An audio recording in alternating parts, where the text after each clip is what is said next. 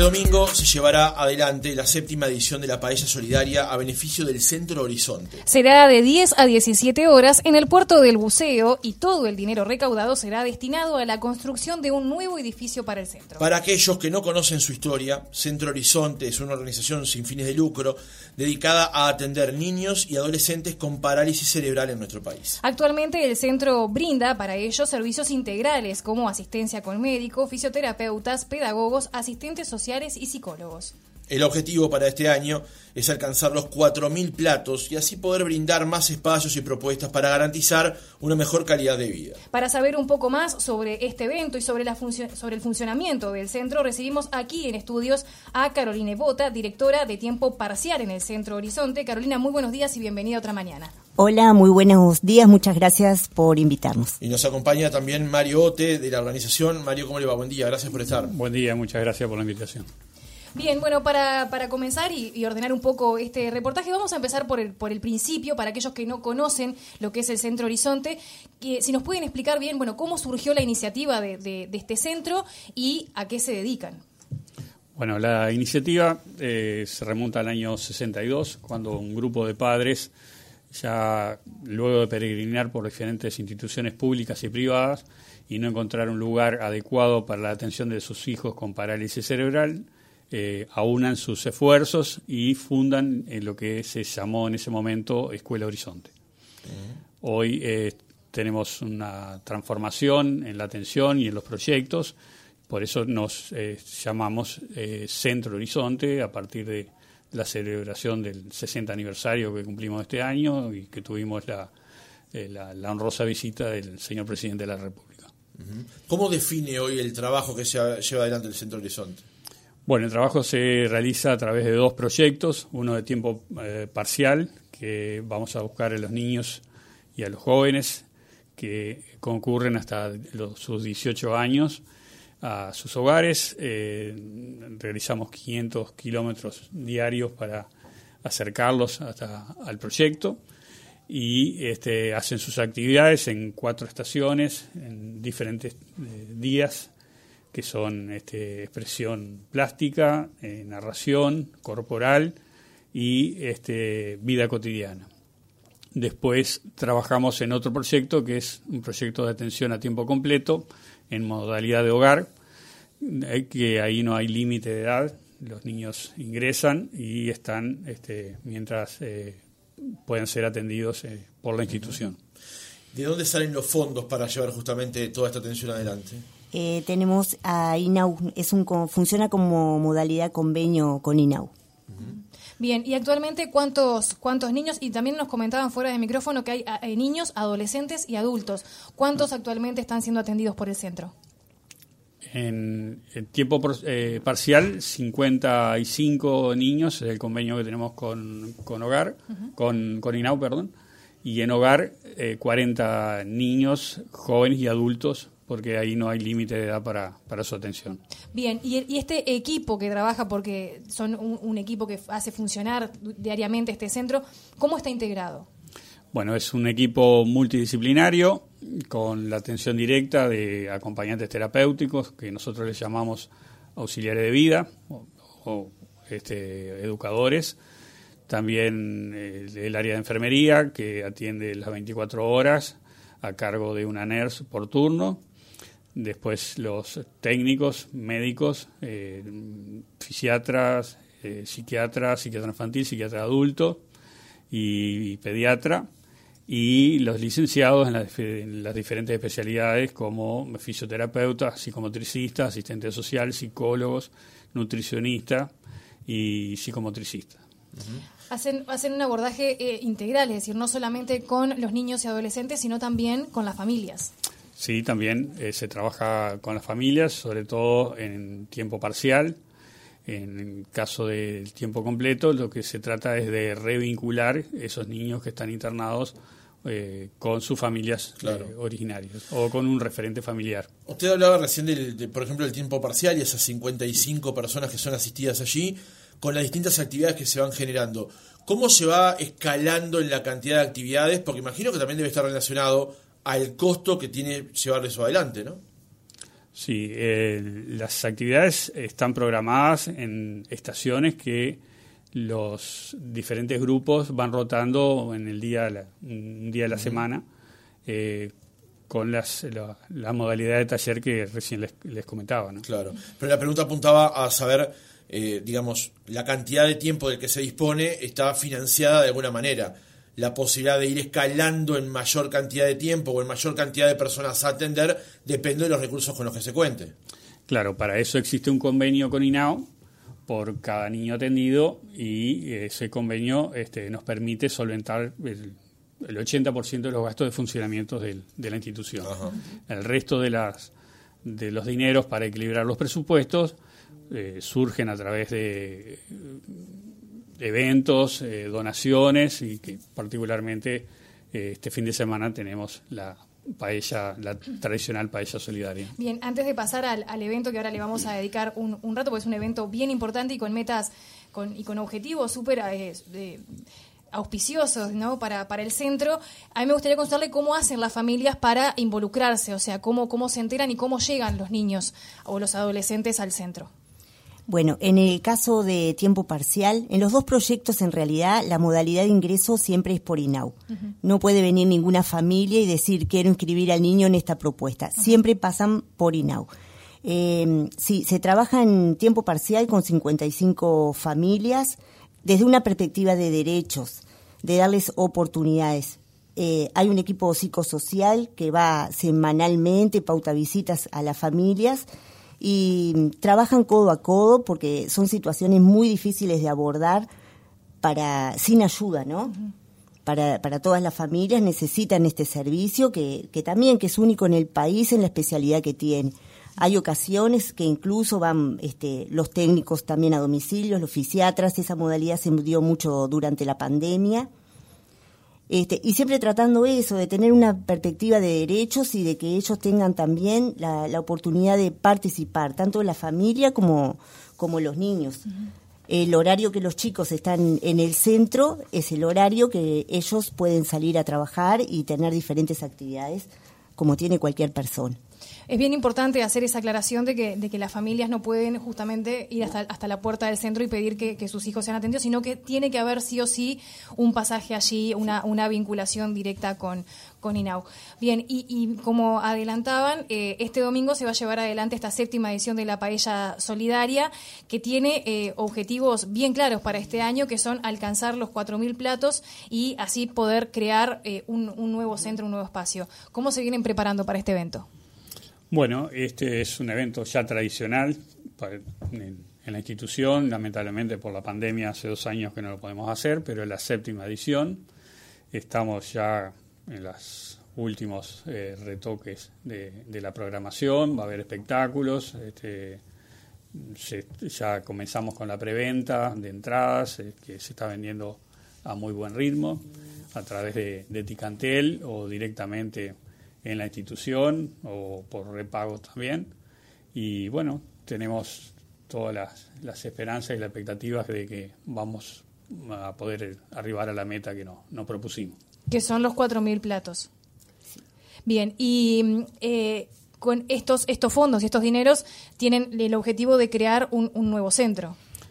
Sí, eh, el gran sueño nuestro es poder eh, tener una nueva institución con mayores espacios, mayores propuestas, este, con accesibilidad, porque mm, la sede actual es una casa eh, que ya cumplió su ciclo, eh, tiene muchas limitaciones locativas y de mantenimiento. Recordemos dónde está ubicada. En Agraciada 3591, esquina Bullender. Mm, hemos conseguido con Codicen, en Comodato, por 30 años, un terreno de 3.600 metros cuadrados donde estamos eh, proyectando el nuevo centro este, de, la institución. Bien. Recordamos que entonces las entradas ya están a la venta a través de Ticantel y se pueden comprar antes del domingo, que es el día, pero si alguien quiere ir directamente el domingo hasta el puerto del buceo, también lo puede hacer Por directamente. que sí, ahí se, se, va a seguir vendiendo y este y bueno, este va a haber este actividades durante todo el día para que sea más ameno y más este, participativa la, la concurrencia del público y confiamos en la solidaridad de, los uruguayos para alcanzar este objetivo. Bien. Vamos a recordar entonces que es el domingo 13 de noviembre de 10 a 17 horas en el Portito del Buceo. La grilla, por ejemplo, en los espectáculos tiene a DJ Opagno, Fran Lampido, Pablo Milic, la banda de la Fuerza Aérea, eh, Rojo 3, Estopel y Banda, es lo que hay, y la cuerda de tambores Quareim 1080. Y las entradas para la preventa justamente está en Red Ticket, ahí pueden acceder justamente a esta preventa. ¿Podemos ya sondear cómo va la preventa? Algo hemos comentado recién, pero ¿tenemos alguna perspectiva más o menos de cómo viene eso? Sí, llevamos vendidas unas mil paellas eh, ya en, este momento. Bien. Y la expectativa es estas cuatro mil, pero si viene más, mejor todavía. Si viene más, mejor, sin duda. Ahí está. Hablamos recién de, de lo que se proponen con los recursos para cubrir este 20%, que es lo que depende de, de, los propios recursos que genera Centro Horizonte, que pueden llegar a Centro Horizonte, y usted hablaba de nuevas propuestas. ¿Hacia dónde apuntaría esas nuevas propuestas? ¿Qué podía incluir justamente ese nuevo camino a partir de estos recursos que surjan, por ejemplo, de esta actividad? Bueno, sobre todo en lo que es instalaciones de, espacios de psicomotricidad, este, una piscina de hidroterapia más adecuada a la que tenemos este, y bueno mayores actividades para eh, los, dos proyectos que van a tener áreas comunes donde van a poder interactuar este en, ambas actividades. ¿Cómo es el vínculo actual, por ejemplo, que tienen con autoridades del INAU? ¿Cómo, cómo es allí la, relación que tienen estos este, entre, entre el Centro Horizonte y INAU? Bueno, el vínculo con INAU es, sin duda que es excelente. Este, siempre hemos estado muy integrados a INAU a través de la supervisión, que es quien fiscaliza todo, toda la actividad que se cumpla con las reglamentaciones del convenio y nos sentimos ampliamente respaldados por, por las autoridades y por los integrantes de INAO.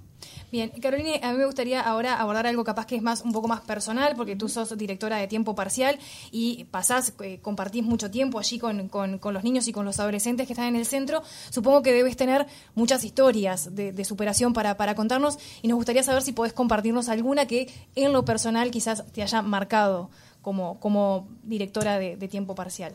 Eh, bueno, sí, hay muchas historias, incluso cada niño y cada familia es una historia individual atrás. este, todas tienen un trato diferencial, este, pero sí hay muchas historias. A mí, en lo personal, lo que nos ha pasado, por ejemplo, que me tocó vivirlo en esta instancia, es el egreso de tiempo parcial cuando cumplen 18 años. Que cuesta mucho porque los chicos acá, por lo general, desde los 2, 3 años, ya concurren a la propuesta. Entonces es como muy difícil eh, que ellos puedan retirarse y buscar otras alternativas, que tienen que ser así, ¿no? Para dar espacio eh, particular a, nuevos ingresos. Este, por suerte hay esfuerzos de, solucionar esa situación, se creó otro espacio también para poderlos seguirlos atendiendo. Historias hay muchísimas, les puedo contar que hay muchos abuelos, muchos abuelos a cargos de, de estos niños, niñas y adolescentes, eso es, como algo muy común, que en otras etapas que tendrían que estar como retirados y descansando son realmente lo que se hacen cargo de estas situaciones. Carolina, imagino también de que emocionalmente implica mucho también para ustedes también, ¿no? La cercanía y el lazo que se va generando con el paso del tiempo, ¿no? Eh, sí, eso es muy importante. Igual nosotros desde nuestro lugar como técnicos, como profesionales, los mismos educadores, tenés que saber mantener la distancia adecuada como para poder ayudar y involucrarte lo suficiente como, como para brindar el servicio y las necesidades que esas familias tienen. Sí, sin que tampoco termine agotándole a usted también. Exactamente. Exactamente. Todos ya venimos con una carga que la tenés que dejar fuera del centro y, asumir esto, digo, lo que tratamos en el centro es dar oportunidades, es una propuesta social, recreativa, este, el derecho a la participación. Eh, este tipo de parálisis cerebral que nosotros atendemos no es una discapacidad que se visualice todos los días. Eh, los padres de estos niños no pueden decir, eh, lo subo al ómnibus y lo llevo a pasear. Por los medios económicos ni, ni por las discapacidades ni, ni por lo que significa el traslado. Todas las sillas de ruedas son diferentes. este, eh, cada uno tiene sus características y entonces la propuesta también es socio-recreativa, el derecho a la participación, del que puedan salir, conocer el entorno. Este, ganamos el presupuesto participativo para, este, para que ellos tengan espacios de, accesibilidad todo por tal digo, para hacer paseos, para que puedan salir. Y ese parece que es un desafío también incluso superior de visibilizar eso, ¿no? Porque está bueno, la dinámica informativa muchas veces no, nos permite acceder a este tipo de historias y de relatos, y es eh, eh, eh, tratar de generarle unas mejores condiciones a, través de centros como este, ¿no? Sí, calidad de vida sobre todo. la participación de los técnicos también es fundamental, digo uno aprende mucho, aprende todos los días de, los ejercicios que necesitan, de la posturación que tienen que tener, de la alimentación, que no es la misma alimentación que, nosotros podemos tener todos los días. Que eso hasta también es particular. Claro. Justamente usted planteaba recién que hasta las sillas son todas distintas. Todas las realidades de los 55 eh, personas que van hoy al tiempo parcial son diferentes entre sí. Sí, sí, sí, tal cual. Cada realidad del niño y cada realidad de la familia. Este, por lo general eh, eh, acceden a nosotros personas de mucha vulnerabilidad social, pero también hay algunos casos de, familias que se acercan eh, y no hay otro servicio como este en el país. Aparte está toda la atención, la atención técnica en un mismo lado. Cuando una persona... Todo centralizado. Todo centralizado. Cuando una persona tiene un niño con, determinadas dificultades, de tarde lo llevas a la clínica o a natación o a otro lado. Bueno, acá toda la atención está centralizada en un mismo lugar, que es muy importante por, la accesibilidad, más el servicio, como decía Mario, de, las camionetas, ¿no? ¿El traslado para El traslado, claro, el traslado es muy importante. El traslado en condiciones, el traslado con buenas posturas, digo. Claro es, muy importante esa parte. Recién decía, recién comentaba usted, Mario, que, que, este centro apunta justamente a ser más accesible. Este es un tema recurrente y sobre todo mismo en la ciudad debe ser muy complicado porque actualmente no, no, no, tenemos una infraestructura diseñada para, para, para este tipo de, de, que para que este tipo de sillas de rueda, por ejemplo, se puedan desplazar. Es, muy importante lo que contabas del tema del presupuesto participativo. ¿Cuáles fueron las mejoras que se hicieron en Bullenthal a partir de este de haber ganado eh, Bueno, todavía no se han hecho, ya estamos en la etapa de reuniones con los arquitectos como eh, para ir hablando entre nosotros y, con el equipo de ellos. Este, cómo, cómo va a quedar el, el proyecto, pero la idea es esa, es lograr accesibilidad porque no la hay y no solo lo que es en la zona del barrio Prado donde nosotros estamos, digo. Eso es, eh, eh, se ha avanzado mucho en ese tema, pero todavía falta. Sí, de hecho, la mayoría de las veces, la, a partir del trabajo que ha realizado la Intendencia y los municipios en todas las zonas de Montevideo, intentan cambiar una realidad que es que la ciudad está de espalda a estas realidades. De hecho, a veces hay organismos públicos a los que no se puede ingresar en, silla de ruedas, por ejemplo. Sí, sí, es así, sí. Cuando menos una vereda o, una rampa desde ya, ¿no? Ahí está. Bien, Mario, eh, este nuevo centro que ustedes planean eh, construir, contabas recién que la idea es que tenga nuevas propuestas y a su vez más accesibilidad. En el caso de eh, conseguir el objetivo de los 4.000 platos, ¿cuándo comenzaría la, construcción en este predio que fue concedido por, por el CODICEN y cuándo podría estar esa realidad como concretada? ¿Cuáles son los objetivos en, términos de plazos temporales? Bueno, estamos en el anteproyecto del diseño de la, de la obra trabajando con el Ministerio de Transporte y Obras Públicas y golpeando puertas a diferentes eh, organismos públicos y empresas que nos ayuden a llevar adelante este objetivo. Sin duda que la paella es el puntapié inicial, pero los costos estimados de estas obras eh, superan ampliamente lo, que puede hacer este, la recaudación del evento. La idea es este año ya empezar a, a tener el proyecto y, ir cuantificando exactamente lo que, lo que va a costar. Eh, ya sabemos que son 2.000 metros cuadrados de, edificio y, este, y eso bueno, eh, eh, requiere una cifra importante de dinero para, para llevarlo a cabo. Y en el caso, por ejemplo, de que empresas quieran hacer donaciones particulares al Centro Horizonte, ¿eso se puede hacer también? Sí, por supuesto que sí. sí este, se va a abrir una modalidad de, de donaciones eh, que hagan posible también contribuir con los dineros necesarios. Bien. Reiteramos entonces el, el compromiso para ayudar justamente a Centro Horizonte, para colaborar, es este domingo 13 de noviembre, de 10 a 17 en el portito del, del buceo. Hay una serie de actividades artísticas, pero además está la- la- la- el fin social de todo esto, que es lo más importante en última instancia. Pueden ya ir comprando sus tickets a través de Red Tickets y participar justamente, además del fin social, de la paella y demás, también de lo que van a ser los distintos espectáculos artísticos. Eh, muy bien, también decirles que es un centro abierto, que pueden ir a visitarlo, previo una llamada por teléfono, las puertas están abiertas Eso para que, para que conozcan el lugar. Claro. Es muy importante conocerlo. Claro, porque además está el primero saber, bueno, yo aporté, quiero saber hacia dónde fue, Sí. que- de una manera lateral igual, pero si no, de alguna manera también involucrarse en lo que pasa allí, ¿no? En Sí, ver, sí. digamos, ¿no? y Eso dejar es de darle la espalda a ciertas cosas también. Eso es lo que siempre buscamos en realidad. Caroline Bota, directora de Tiempo Parcial del Centro Horizonte, muchísimas gracias por haber compartido estos minutos y contarnos estas, estas historias sobre Centro Horizonte. Muchas gracias a ustedes por recibirnos. Mario, te gracias por habernos acompañado esta mañana. Muchas gracias a ustedes.